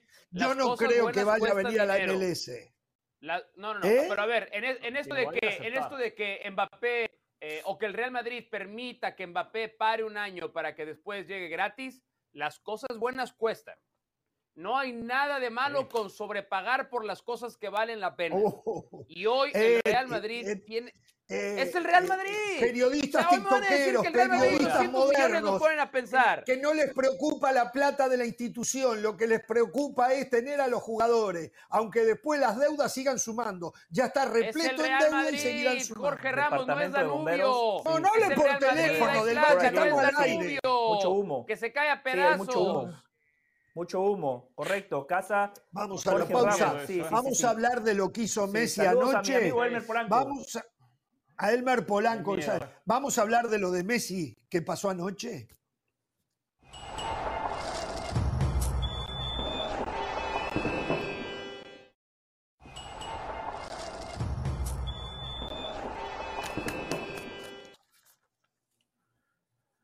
Señores, esto ocurría anoche en la ciudad de Dallas, en el, creo que se llama Toyota Park, el estadio, no me El corrigen. Toyota si no Stadium, así. sí. Toyota Stadium. Toyota Stadium. Bueno, vean este gol de Messi, apenas arrancado el partido. Un émulo de lo que había pasado en aquel partido clásico donde Messi después termina levantando su camiseta frente a la tribuna con el Barcelona. El mismo gol, con la diferencia que esta vez fue desde afuera del área y aquel fue desde adentro del área. Empataría este muchacho argentino, eh, ¿cómo se llama? Quiñón. Quiñón, Facundo Quiñón. Ex Quiñón, River. qué golazo que hizo. Después aquí se iba arriba, 2 a 1, el conjunto de Dallas. Este sería el 3 a 1 de un jugadorazo, Velasco. Qué Qué jugador. sí, jugador sí, sí. y del Valle saltaba y gritaba. Hasta que apareció para descontar, recién había entrado por Gómez Kremaski, el chico argentino-americano, y ponía Crack. el 3 a 2. Pero inmediatamente en la contra ocurría esto, para que la cosa quedara 4 a 2. Roy Robert Taylor, Robert Taylor se hacía un gol en propia puerta y después lo emularía Farfán, que había jugado gran partido, y después vendría esto. Ni le hablo, déjelo. Y ahí del Valle se fue al baño. Esto, lo de Pomicao, increíble. Creía que estaba jugando al fútbol americano. Y muy bien, Kremaski en la definición. Todo el crédito para este jovencito que tenía la presión. solo dos cosas, solo dos cosas para aclarar. Jorge, es lunes y ya demasiado temprano en la semana está llenando esta pantalla de mentiras. A estas alturas ya me preocupa lo suyo. Eh, no, yo si miento me pongo colorado, no como usted. Pero eh, esto, eso es mitomanía. A estas alturas no le voy a decir mentiroso, le tengo que decir mitómano. Usted dice, y sufría del Valle, fue su primer comentario cuando eh, iba ganando el Inter Miami. Después usted dice, y del Valle se fue al baño. ¿Por qué? O sea, la verdad no entiendo. ¿Por qué? porque me lo cuenta alguien que siempre está cerca suyo. Me lo contaron, me lo contaron, me lo dijeron. como una vez lo filmaron, como una vez lo filmaron, ¿se acuerda? Cuando una vez lo filmaron, sufriendo con el Real Madrid. En casa solo. Eh, ¿Se da cuenta? Me permite saludar a Diana, la señora del Valle. Diana, le sigue el cuento. Un abrazo Ahí para, está su alcahuete eh. Pedrosa, siguiéndole el cuento. La pregunta es, Jorge, tuvo que ir no del baño, a la gente, Jorge, por favor, eso le pido. ¿Al baño del Valle era del 1 o del 2? Del 2. ¿Del 1 o del 2? Del 2. Number dos. Sí, sí, sí. Sí, sí, sí, definitivamente. Qué manera de sí, lo, posible. y después la gente, la gente se lo cree. Yo vengo aquí a hablar de fútbol, pero aquí aparentemente ya no les gusta hablar de fútbol. No hablan de fútbol en este programa cualquier cosa. Lo bueno, lo bueno es que el cheque me llegue igual. Eso es lo único positivo. El cheque me llega igual. Déjeme, déjeme, déjeme decir algo. Déjeme decir algo. Y, yo, y después ustedes se toman todo el tiempo. No, adelante. Yo lo que no puedo creer es que haya gente tan obcecada, tan enferma, que buscan demeritar absolutamente todo lo que hace Messi. Y ahora se ha encolumnado con el tema de que le armaron el campeonato al Inter Miami para que Messi sea campeón. No importa lo que, ah, lo último es el gol en contra o autogol, como dicen por estas latitudes, de este chico Farfán que había jugado un gran partido, un gran partido. Nadie hace referencia al autogol de Robert Taylor. Eso no, eh, que ponía el partido 4 a 2. No, no. E, entonces, es una pena, es una pena que la gente pase por este mundo y que no disfrute de las maravillas que la vida le ofrece, como la oportunidad de ver a Leo Messi. Yo no solo vi a Leo Messi, yo vi a Maradona, yo vi a, Michael Jordan. usted los vio a todos. O sea, vi a Mohamed Ali, vi a Mohamed Ali. Yo los he disfrutado. Yo he disfrutado a Cristiano a Pedro Picapiedra también. Eh, también lo vi a Pedro Picapiedra, con él me crié, con él me crié. Entonces, terminen, muchachos. A mí no me importa, ustedes sigan si quieren están enfermos, están rabiosos, están realmente, va a surgir una nueva pandemia. Frustrados, eh, frustrados, donde los hospitales se van a llenar de gente que odia tanto el éxito de Messi que les va a hacer mal. Miren que la envidia y el odio le generan al cuerpo humano enfermedades. Es muy cierto, enfermedades psicosomáticas, está comprobado. No discutan más, hay cosas, no, no se inventen, no se imaginen cosas, no quieran demeritar cosas que no importa lo que ustedes hagan, son como son. ¿No se dan cuenta que son como son? Hay el dicho ese que eh, lo único que no tiene una segunda cara es la verdad. Y la verdad que Messi es un fenómeno y que ha tenido un impacto y lo seguirá teniendo en esta liga. No quiere decir que vaya a ganar campeonatos. Es más, reitero, para mí, para mí, el candidato o los candidatos a ganar esta League's Cup son Monterrey y América, más allá de que ahora Monterrey pierde a Berterame, América Henry Martín. Pero siguen siendo los candidatos. ¿eh? porque el equipo en sí es un desastre. Vimos lo que es la defensa del Inter Miami. Da lástima y a pesar de eso, Messi logra cambiar la historia. porque, a ver, en el trámite mereció más ganar Dallas que Inter Miami. Se iban ganando 4 a 2, se perdieron dos cabezazos a boca de jarro Y Ferreira se perdió un gol solo en contragolpe que liquidaba cualquier posibilidad. Y todo porque defensivamente el ¿Por qué me es un tienen a mí en pantalla con Jorge? Creo que David Beckham dijo, tenemos que mejorar la defensa. Y sí, hay que mejorarla. Son Van por la Puyol y defensa es de un equipo, es del Red Force que, que dirige Sáquenme, por Pereira. favor, yo no quiero compartir la Suerte, pantalla. terminamos primero. No, pero ¿Eh? ¿sabe qué, suerte. Ramos? Yo, yo, sí, yo sí quiero compartir la pantalla con Jorge Ramos porque ha hablado verdades. O sea, pudiendo elegir mil idiomas, eligió hablar con la verdad Jorge Ramos, y No, lo es hizo mi- además con clase, mía. con categoría, porque desafortunadamente aquellos pervertidos como Del Valle y Pereira, que pretenden contaminar, intoxicar la opinión de la gente que amablemente A- mí, sintoniza este ¿qué- programa de me televisión, mí el tema descarga el No, podcast, ¿Qué me mete da a mí en este en tema? los videos, en las multiplataformas en las que Jorge No, Ramos no, y su no, banda no, está no, se al está aire. equivocando, ¿eh? Pero tampoco creo Se se que está hay que ¿eh? dedicarles tanto Equivocando tiempo, feo, ¿eh? Jorge. Y ahí te va porque creo que no hay que dedicarles tanto tiempo. Messi no necesita que lo defendamos nosotros. Eso Messi es verdad, tan eso es bueno, verdad. tan bueno, que en el momento en el que algunos pervertidos comenzaron a intoxicar, envenenar el ambiente de este torneo que se gana deportivamente como Leagues Cup, le tomó tres miserables minutos hacer un golazo. Y todavía tuvo la genialidad, la genialidad de Lionel Messi, porque no nos olvidemos que ese gol es revisado por el VAR, ¿eh? Y había elementos Sí. para decir, ¿se podía anular o se podía conceder? El gol se concedió porque fue legítimo. Y todavía Messi, dentro de su grandeza, su equipo se va abajo, comienza la algarabía de estos detractores de la verdad, detractores de la realidad, y colectivamente, ¿eh? porque no fue nada más Messi, colectivamente, Inter Miami da uno, dos, tres pasos adelante, lleva el encuentro a los penales y mata, sepulta por completo cualquier especulación que esos pervertidos del micrófono comenzaron Correcto. tendenciosa y penosamente a esparcir la última semana, de que es un torneo arreglado para que Lionel Messi e Inter Miami lo ganen. Una No hay que dedicarles tanto tiempo, Jorge, porque Messi Pero se ¿sabe una encargó solo cosa? de La mayoría de esa gente, la retratarlos a mayoría de esa dos, gente, la mayoría de esa gente han ver, festejado títulos, de, títulos de todo orden ayudados por el arbitraje. Históricamente, ¿eh? históricamente, ¿eh?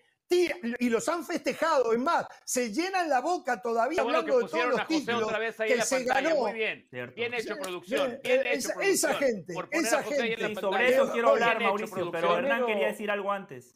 Sí, primero no sé por qué Mauricio me mete en esta bolsa cuando he criticado a estos periodistas que saben que hablar mal de Messi vende, vende. Nunca estuve en esa, ¿eh? Yo nunca estuve en esa, ¿eh? No sé por qué me meto en esa, en esa bolsa, al contrario, he defendido todo lo que ha hecho Messi. Cuando hay algún aspecto que criticar, lo hago. Criticaste supuesto, el no torneo, criticaste el torneo. Diste a entender ¿Qué- que el torneo No, no. había dentro de la estructura Eh, a mí- a mí facilitado lo el que me- empuje de Lionel lo- Messi. Lo A mí lo que me lamenta de pasado. Mauricio Pedrosa, lo que me Miércoles y lamenta. Mauricio Pedrosa, que la verdad que no sabe escuchar.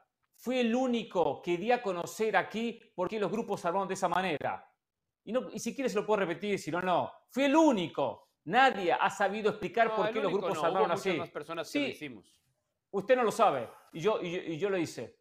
Y yo lo Sí, hice. sí, sí, sí. Entonces, no venga a decir mentiras, ¿eh? porque yo nunca me metí en no, esa. no, ¿eh? no, no, no, no me estoy metí en esa. ¿eh? Estoy exhibiendo, No, no, estoy no- exhibiendo realidades nada más. A Ahora, mí, si la mí, realidad le pesa, a mí, ¿qué dije si la yo? realidad le ¿Pero qué duele, dije yo? porque la Pero no, gente no es ¿qué tonta. realidad? Yo leo a la ¿Pero qué gente y sus comentarios en redes sociales. ¿Pero y qué? te Pero acusan a ti mentira. y a José del Valle de encabezar esta campaña que No, pretende no, no, está muy equivocado. la limpieza del Cup.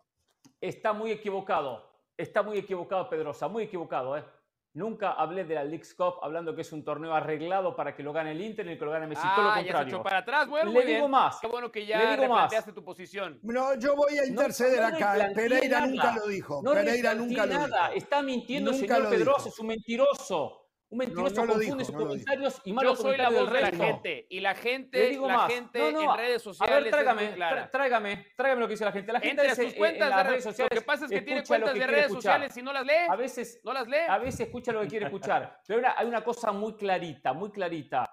Todas mis opiniones están en ese así punto.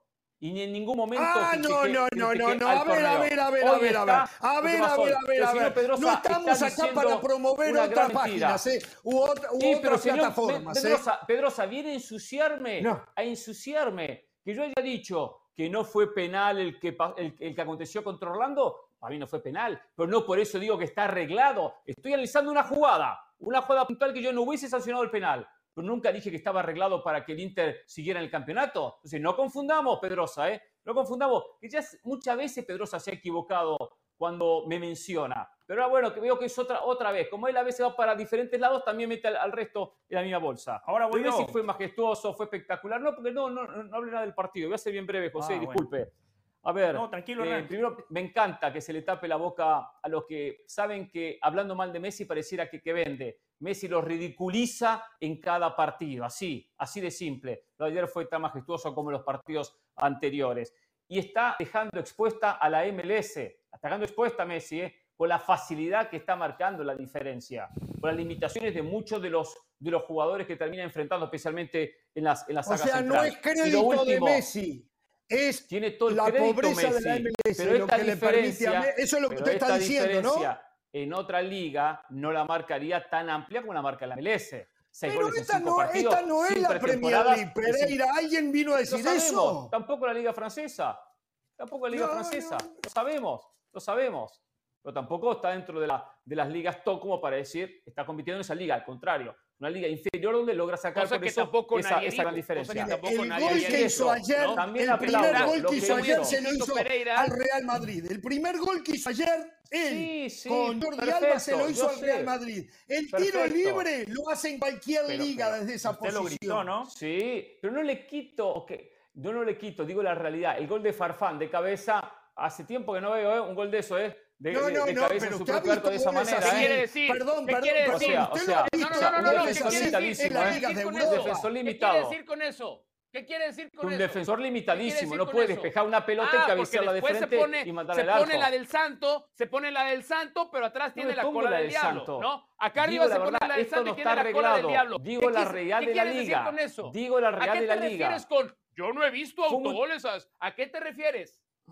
La- las limitaciones de los jugadores que defienden el MLS. Ah, Eso, las limitaciones que tienen. ah, ¿Y eso qué tiene que ver? No estoy es criticando que el campeonato, hace, es que eso es el, sistema de competencia. Critico el nivel de los la palabra, jugadores. Tiras una idea para sembrarla en la cabeza de la gente y luego muy fácil te No, deslindas yo del no siembro estoy nada. Yo digo nivel". que son tu limitados. actitud, con tu manera Son de decirlo, limitados. quieres dar a entender una cosa. A- algunos no somos tontos, ¿eh? no nos chupamos el dedo y sabemos por dónde No, vas. no, Entonces, Hay ese que es justo mi saber ejemplo. escuchar. Ese es justo Pero mi ejemplo. no, no, no, no. Así Pero eres. esa es la realidad de la MLS. Pedrosa. Esa es la realidad, es así y punto. No es así eres y punto, es así y Ah, ¿no? punto. Ah, perdón. Por cierto, qué bien que va en YouTube, ¿eh? espectacular en YouTube. Lo último que digo, muy bien Martino, ¿eh? De Martino, ¿eh? Sigue demostrando que es un gran técnico. Tuvo que cambiar línea de tres, sacó los carrileros, Hombre, Jordi Alba no, tuvo qué- libertad. qué tenía que volver, Dénsela a tenía Messi, que volver poco. dénsela a Messi, desde que, qué bárbaro, desde que cambió, lo potenció. Messi, Y como dijo Pedrosa, el equipo ayudó a Messi, porque el por equipo ayudó a. Messi. Lo de Jordi Alba por Quiero izquierda empezó a ser mucho más, mucho más seguido. Al técnico de Dallas, eh, a Esteves, lo quiero felicitar. Perdón, Qué bien perdón, planteó el déjeme partido. decir algo. 4 a 2. Lo Déjeme felicita, se escapó un algo, 4 a 2. Jorge. Un 4 a 2 se le, Porque- se, le, se le escapa, faltando De- 10 de- minutos. déjenme por decir favor. algo, y esto Sí. va muy en serio, porque este segmento arrancó Déjame con escribirle a Jorge Ramos Ferretti. faltándome al respeto. Este segmento arrancó con Jorge Ramos mintiéndole a la gente. Jorge Ramos infirió que yo celebraba cuando el equipo de FC Dallas marcaba y sufría cuando el Inter Miami empataba. Jorge da a entender de que yo sufro No, cuando Messi. si a Lionel Messi le va bien. Después, después, Jorge se manda un speech, uno de esos monólogos interminables a los cuales ya todos estamos acostumbrados, donde Pero yo no hago repaso de los resultados, de dónde jugaron. de- Yo lo que hablo cosas actuales y opiniones. Yo no llevo a la gente por estadística. Puedo ponerme una hora hablando, pero no los llevo por estadística para querer que me crean. A mí me creen porque yo, ellos saben que yo sé ver el fútbol. Dele, siga. No preciso estadística. Siga. Lo que decía, me parece una falta de respeto que Jorge Ramos me falte el respeto de esa manera. Después cuando si se usted manda lo ese sintió así, le ofrezco de disculpa. Le ofrezco de disculpa. Tengo fuente. Tengo No, una pero, pues, fuente ¿puede- que me puede lo repetir da. esa frase, por una favor? fuente Me parece una falta de creíble. respeto que se me falta el respeto de Una esa fuente manera. creíble. Nunca fue Sí, mi intención faltarle el respeto. Y eso que usted Después- muchas veces un ¿Cuál de las dos? Sí. Después, cuando se manda ese monólogo y dice que hay mucha envidia, o sea, y me señala a mí cuando la producción me ponía en pantalla, como el señor que está en pantalla. No, no, no, usted lo Yo dijo. no lo ahora ahora hágase responsable, ahora hágase responsable. Es una falta de respeto, es una falta de respeto a mi integridad como periodista y como un tipo de fútbol. Hay algo en la vida que se llama objetividad. El que duda de Messi futbolista no sabe absolutamente nada de fútbol. El que no señala cuando a Messi se le ayuda en partidos puntuales no tiene ni idea de lo que es ser periodista. El otro día, lo que señalamos, contra Cruz Azul, una falta inventada por el árbitro. Y después Messi marca un golazo. Ah, vamos Esa a ir de nuevo, de nuevo a las estadísticas, a llevar. Dele, sáquese las ganas, dele, dele, dele, dele, dele, sáquese. Partido contra Orlando. Oscar Pareja, un entrenador sumamente respetado por todos, hasta amigo de Jorge, ¿no? Yo recuerdo, Jorge. acá, ¿eh? Sí, Claro, él dijo, acá. vimos cosas que no son propias del fútbol. Esa no es una crítica contra Messi, fue una crítica contra el arbitraje. Lamentablemente, si mucha gente no sabe distinguir entre una cosa y la otra, no es problema de nosotros, es problema de ustedes. Y después hay algo muy clave, hay algo muy clave. Habemos personas que sí sostenemos lo que decimos y tenemos el valor para decir lo que pensamos. No como algunos compañeros, por ejemplo Jorge, ese día en su cuenta de Twitter escribió, me da pena el penal que acaban de otorgarle al Inter Miami por una supuesta falta a Joseph Martínez que el mismo venezolano cambió por gol. Así no, escribió Jorge. La gente no es tonta. Así no. Esto lo hemos visto Pues Pedrosa en otras ¿eh? latitudes y lo hemos criticado. Ah, claro, o sea, Jorge me da la piquito razón. Pedrosa, ¿eh? Pero Voy a después, darle el piquito ahora, porque yo Pedrosa. señalo Ah, algo, voy a fue pico ahora, Jorge, ¿eh? yo señalo algo, yo pico ahora, ¿eh? yo ¿te das señalo cuenta? algo, Ah, confunde. Jorge Ramos, Jorge Ramos después viene a ensuciarme la cancha. Lamentablemente Jorge Ramos toma actitudes como las de Diego Alonso en el pasado mundial. Quiere decir cosas, pero no se anima. Bueno, a ver, me animo a decir esta. Tengo que irme a la pausa. Me animo a decir hablamos, esta. ¿eh? Lamentable. ¿eh? Tengo la firme esperanza que con el comienzo de la Liga Española el próximo viernes, José del Valle no le encuentre justificación a las decisiones arbitrales en favor de algún equipo. Porque Yo estoy el José verdad. del Valle, permítame, Le acabo el de hablar de José del. Valle, que el Un que José usted del no Valle asimila. que estoy que escuchando no ahora conoce. Es el José del Valle que yo pedía año tras año cuando los árbitros arteramente llevaban al campeonato a algún equipo. Y él encontraba siempre. siempre, de la manera que interpretaba el reglamento, a la justificación de lo injustificable. A partir de ahora estoy viendo a un nuevo José del Valle. Ojalá que se sostenga en el tiempo. Usted puso en y otras no latitudes, que ¿eh? acomode el Ah, cuerpo, está ¿eh? quedando claro. Vamos a la al Madrid pausa. le pega. Vamos a la Al Ma- En pausa. otras latitudes. Ah, se Señoras refería al Madrid. señores, Cobarde, como Diego. Alonso. Saludos de Pilar Pérez, esto es SportsCenter ahora. La selección de Inglaterra también consiguió su pase a los cuartos de final del Mundial Femenino de Fútbol al vencer a Nigeria en penales luego de un largo partido sin goles.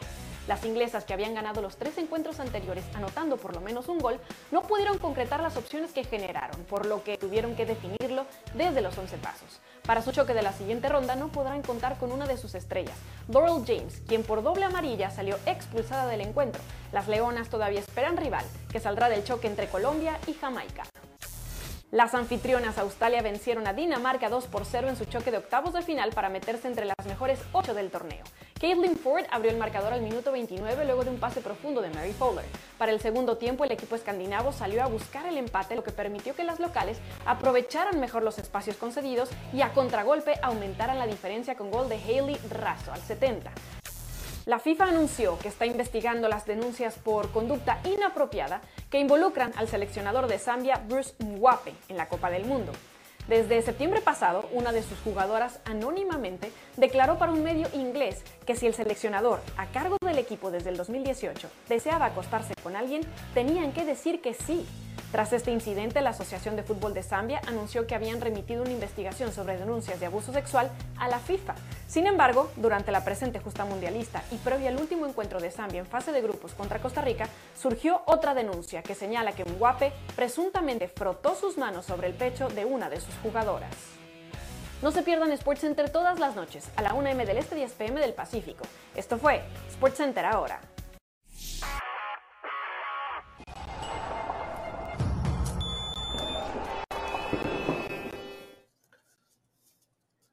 Señoras y señores, la noticia del día, Tuca Ferretti cesado en Cruz Azul, Pereira estaba buscando la posibilidad de tener al Tuca y le pido un reporte, Pereira, ¿en qué estamos con el tema? Dice que no es el mejor momento para hablar, ¿eh? que lo disculpemos, que está un poco caliente, que no es el momento Ah, ¿está correcto, pero que promete en un corto tiempo conversar con nosotros. Muy bien. Bueno, entonces eh, el Tuca no habla, pero sí habla nuestra compañera que tiene toda la historia de lo que ocurrió adentro de la máquina cementera, Adriana Maldonado, a quien le damos la bienvenida. Muchas gracias. Pasando calor solo para complacernos de poderle informar a la teleaudiencia de este lado de la frontera de lo que ocurrió eh, con el Tuca Ferretti y su intempestiva, bueno, no tan intempestiva porque ya se rumoraba, ¿no? De que seguramente dejaría de ser el técnico. Adriana, el saludo para ti, el agradecimiento eh, para con nosotros pasar calor, eh, pero podernos informar de primera mano eh, qué fue lo que llevó a esta determinación al señor Velázquez y su séquito. ¿Cómo te va?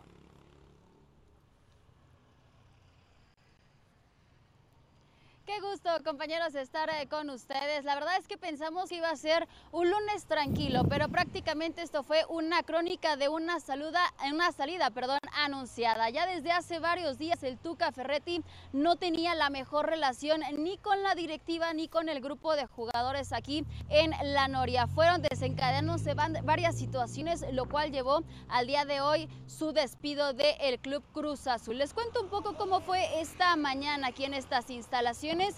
Ricardo El Tuca Ferretti se presentó alrededor de las 9 de la mañana para estar presente en la práctica, dirigió a algunos de los jugadores y después lo que nos comparten es que fue llamado por Óscar El Conejo Pérez, quien le notificó que ya no iba a seguir más al frente de esta institución. Al menos en estas instalaciones que están a mi espalda, hoy no estuvo presente Víctor Velázquez, quien es el presidente del club. Esta noticia se dio a través, insisto, de Óscar El Conejo Pérez. Fueron saliendo los jugadores después de esta práctica que tuvieron. Hay que recordar que tras su eliminación de la League's Cup, aterrizaron en la Ciudad de México la noche del pasado viernes. Se les dio sábado y domingo de descanso y fue hasta el día de hoy cuando ya reanudaron actividades. Y ojo, eh, los jugadores se fueron aún sin estar algunos de ellos enterados de lo que iba a pasar con Ricardo El Tuca Ferretti. El estratega brasileño incluso no se despidió de sus jugadores y posteriormente alrededor de la una de la tarde vimos salir a Óscar Conejo Pérez y a Joaquín Moreno, quien ahora se ha quedado al frente de esta institución en el mismo automóvil. Se presume que pusie- pudieron irse a reunir con la directiva para tener esa charla de planeación de trabajo, qué va a pasar con el equipo durante estos 20 días que restan de aquí a que tengan ese partido ante los Rayados de Monterrey el próximo 27 de agosto. Y fue alrededor de la 1.35 de la tarde cuando entonces sí ya vimos salir de estas instalaciones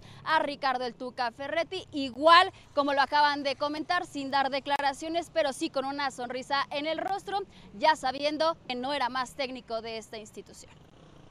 A ver, eh, más allá de que uno asume que no estaban conformes con los resultados que se estaban dando, eh, tal vez pueda tener que ver esto también de la forma que jugaba el equipo o solamente es un tema de resultados. Y otra pregunta, eh, los jugadores, si es que tuviste acceso a, a tomarles el pulso, eh, ¿están contentos o están tristes por el hecho de que el Tuca ya no es el técnico?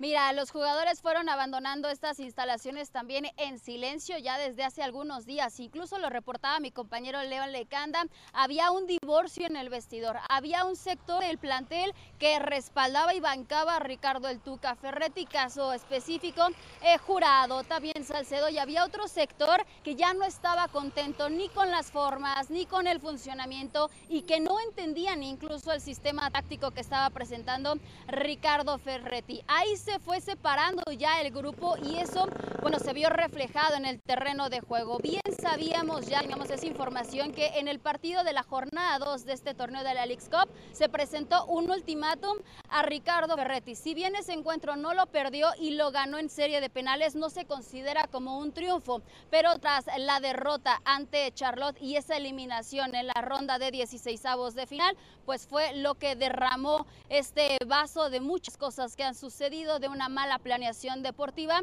que se les hizo más fácil cortar por el hilo más ligero que es cesar al técnico, pero es una problemática que viene desde los hombres de pantalón largo, que viene desde la directiva, desde los jugadores, desde este armado que no dejó del todo satisfecho a Ricardo El Tuca Ferretti y por ello hoy ya no es más técnico de Cruz Azul. Adriana, ¿comienzan a sonar algunos nombres para la dirección técnica o se la van a jugar con Joaquín Moreno por el resto del torneo, que falta muchísimo, ¿no?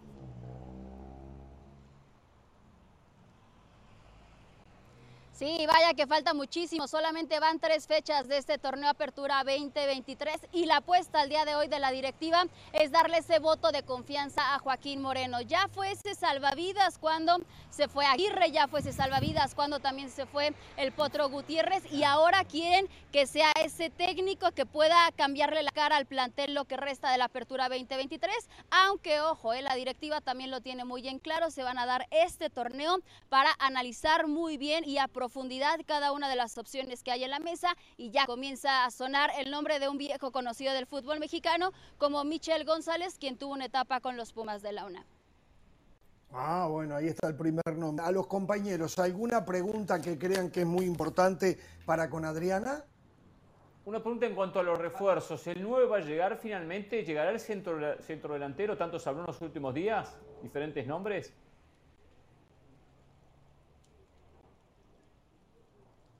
Sí, hay muchos nombres también sobre la mesa y lo han dejado muy en claro. Primero tienen que liberar una plaza de un jugador no formado en México. Hay un problema muy a fondo en la directiva con la situación de Lotti y también de Tabó. Se le sigue buscando acomodo fuera del fútbol mexicano y hasta que no lo encuentren entonces no le van a dar entrada a ese 9 que tanto están buscando. Se dice que ya tienen amarrado un hombre, pero todo esto eh, pues bueno va paso a paso y ahora sí bajo las indicaciones o bajo lo que pide Joaquín Moreno si es que van a escuchar a este nuevo técnico y sus peticiones, lo que necesita el plantel, pero es una realidad que están buscando a un atacante porque saben perfectamente que es uno de los puntos en donde más ha fallado este equipo. ¿Algo más, compañeros? Saluda Mauricio Pedrosa, un saludo. Eh, ¿Qué tan cierto es que la relación de Jaime Ordiales, ahora que regresó a Cruz Azul, y el Tuca Ferretti, no solamente es que fuera inexistente, es que había muchas fricciones. Que Tuca claramente no era una persona de Jaime Ordiales y que ahí comenzó a desenredarse o a desarrollarse esta mala relación que el Tuca acabó teniendo con la directiva, pero principalmente Jaime Ordiales. ¿Qué tan cierto es eso o es nada más un, un chisme, un rumor?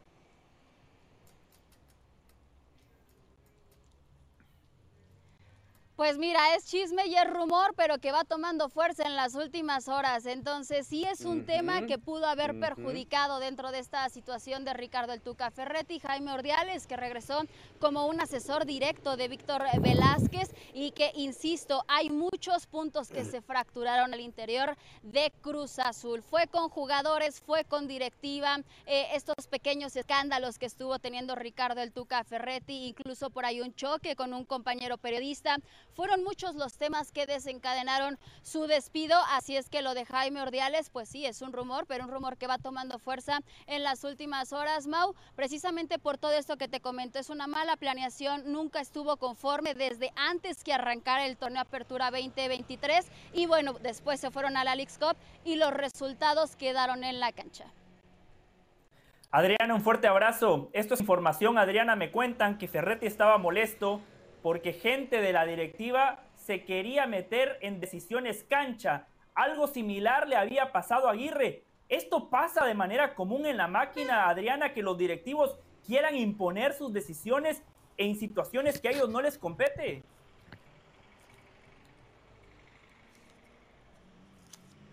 Pues mira, José, solamente te voy a dar un dato. Eh, los últimos tres entrenadores que han estado en esta institución han sido corridos a mitad del torneo. Pasó con Aguirre en la jornada 10, pasó con el Potro Gutiérrez en la jornada 5 y ahora con el Tuca Ferretti en la fecha 3. En tres años de gestión que tiene Víctor Velázquez en esta institución, todos sus entrenadores han sido cesados. Entonces, dirás tú si es una realidad, si es una mentira, si es un rumor. Los datos al final son los que hablan de la situación que está viviendo Cruz Azul y no de ahora, ¿eh? ya desde hace varios torneos atrás. Adrián, muchísimas gracias por este informe y bueno, iremos viendo con el correr de las horas hacia dónde se encamina lo del director técnico y también eh, la posibilidad de que traigan un, un goleador. Eh. Hasta cualquier momento y muchísimas gracias, Adriana.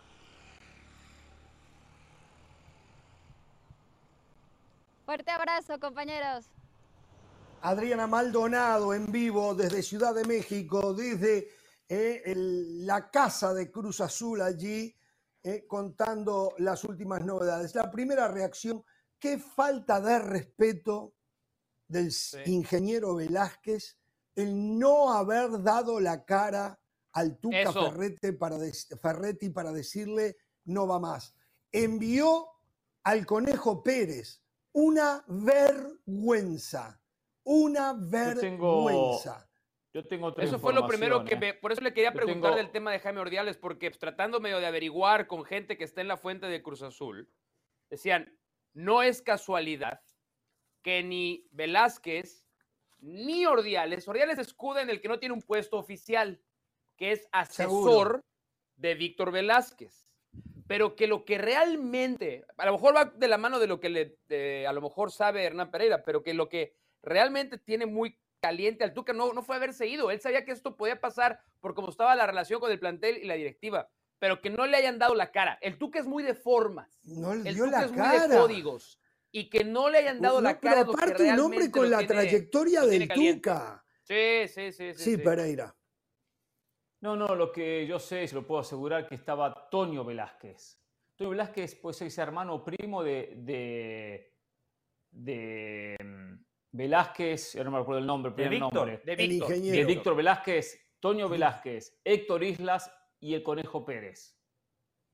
Ah, eran los tres Los que tres que estaban. llamaron al Tuca Ferretti, sí, exactamente. Por más que sea el hijo No estaba- o el sobrino no estaba o- Víctor o Velázquez. quien sea Toño. Velázquez del El que lo ingeniero Víctor contrató fue Velázquez. Víctor Velázquez. El hombre que te Correcto, el que es el hombre que que estar ahí que era. Víctor No, yo Velázquez. sé, yo le doy información, tranquilo. Cada vez hay menos que respeto en el mordiendo, que a veces se pone más ¿eh? agresivo. Señor Pedroso, no sé qué le pasa, exacto. No, no. Yo simplemente doy No, información lo peor, concreta. ¿sabe qué es lo peor? la fuente, llega información. Hay ahí, periodistas, hay periodistas que asesoraron a Víctor ¿Cómo está el tema Mbappé y Real? Madrid? Eh? Volvemos con eso.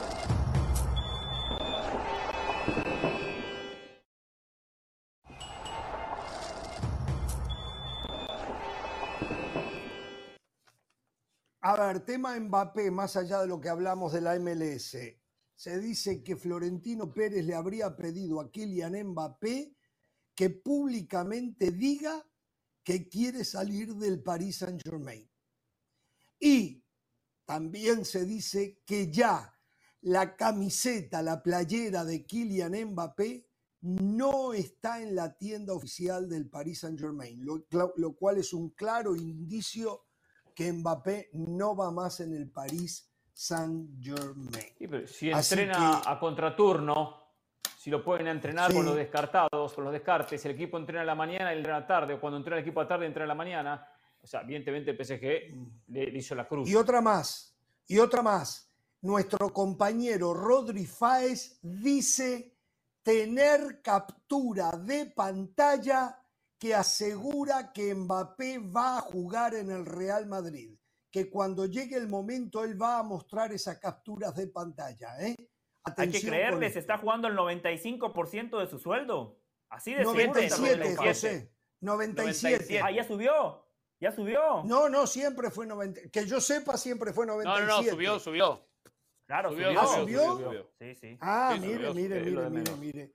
Me imagino Bueno, a Mbappé, ¿no? eh, En este momento dirá, voy a la. MLS o voy al Real Madrid. Qué, qué difícil decisión para no Kylian entiendo- Mbappé, ¿no? Yo no entiendo por qué demora tanto el Real Madrid. Ya sabemos que el PSG quiere venderlo, que lo tiene que Bueno, vender, que no va a seguir se sigue jugar. Es un ajedrez. O sea, es un ajedrez. Jugar Pues para tratar de bajarle un poco el precio, ¿no? Está Yo creo que es para tratar de bajarle un bajar poco el la oferta. Sí, dejar eh, entrar en la desesperación del PSG. En decir, a ver si Porque me Florentino no es la porta, Hernán. Florentino no es la porta. Es mejor negociante. Tengo una, tengo una versión que me parece que es vieja, pero la pregunto. Donde James Rodríguez habría declarado que el Real Madrid obligaba a mentir por contrato en el tema de Cristiano Ronaldo, que tenían que declarar que Cristiano Ronaldo era el mejor jugador del mundo. Aunque en el caso de James Rodríguez, él dice que el mejor de todos los tiempos para él fue Messi o es Messi, pero no lo podía decir. Yo me parece que esto ya viene de tiempo atrás, me parece. A mí me lo están haciendo. ¿Cuál es la fuente? ahora, ¿no? ¿La de Mbappé, la MLS? ¿Esa es la misma fuente o no? Yo algo de eso, algo de eso se había escuchado hace, hace un tiempo, ¿eh? A- a- algo, Sí, algo había yo llegado. ¿eh? A este programa algo se mencionó, no recuerdo muy bien quién. es la misma que dijo que dónde Chicharito lo- Falta de lo- ética, lo- ¿no? Falta de mucha ética. El Real Madrid es llevó a. Chicharito solamente es para vender playeras en México. A lo mejor es la misma. Ah, bueno. Sí, sí saben Bueno, esa, ¿no? señores, Sí señores, mañana no. quiero hablar No, con Rodri Fáez. Cuéntela. Ojalá que mañana ¿No? ¿No saben podamos contar con Rodrigo Fáez acá ¿No? eh, para tener más novedades en el tema Kylian Mbappé principalmente. eh. Eh, mañana viene Pe- eh, Pedrosa, no se preocupe, mañana aquí está con nosotros. Yo tengo, Por cierto, yo tengo escuche ese así punto. Así llega bien informado, con. Mr. Smith. Hasta mañana, no tengan temor de ser felices. Buenas tardes.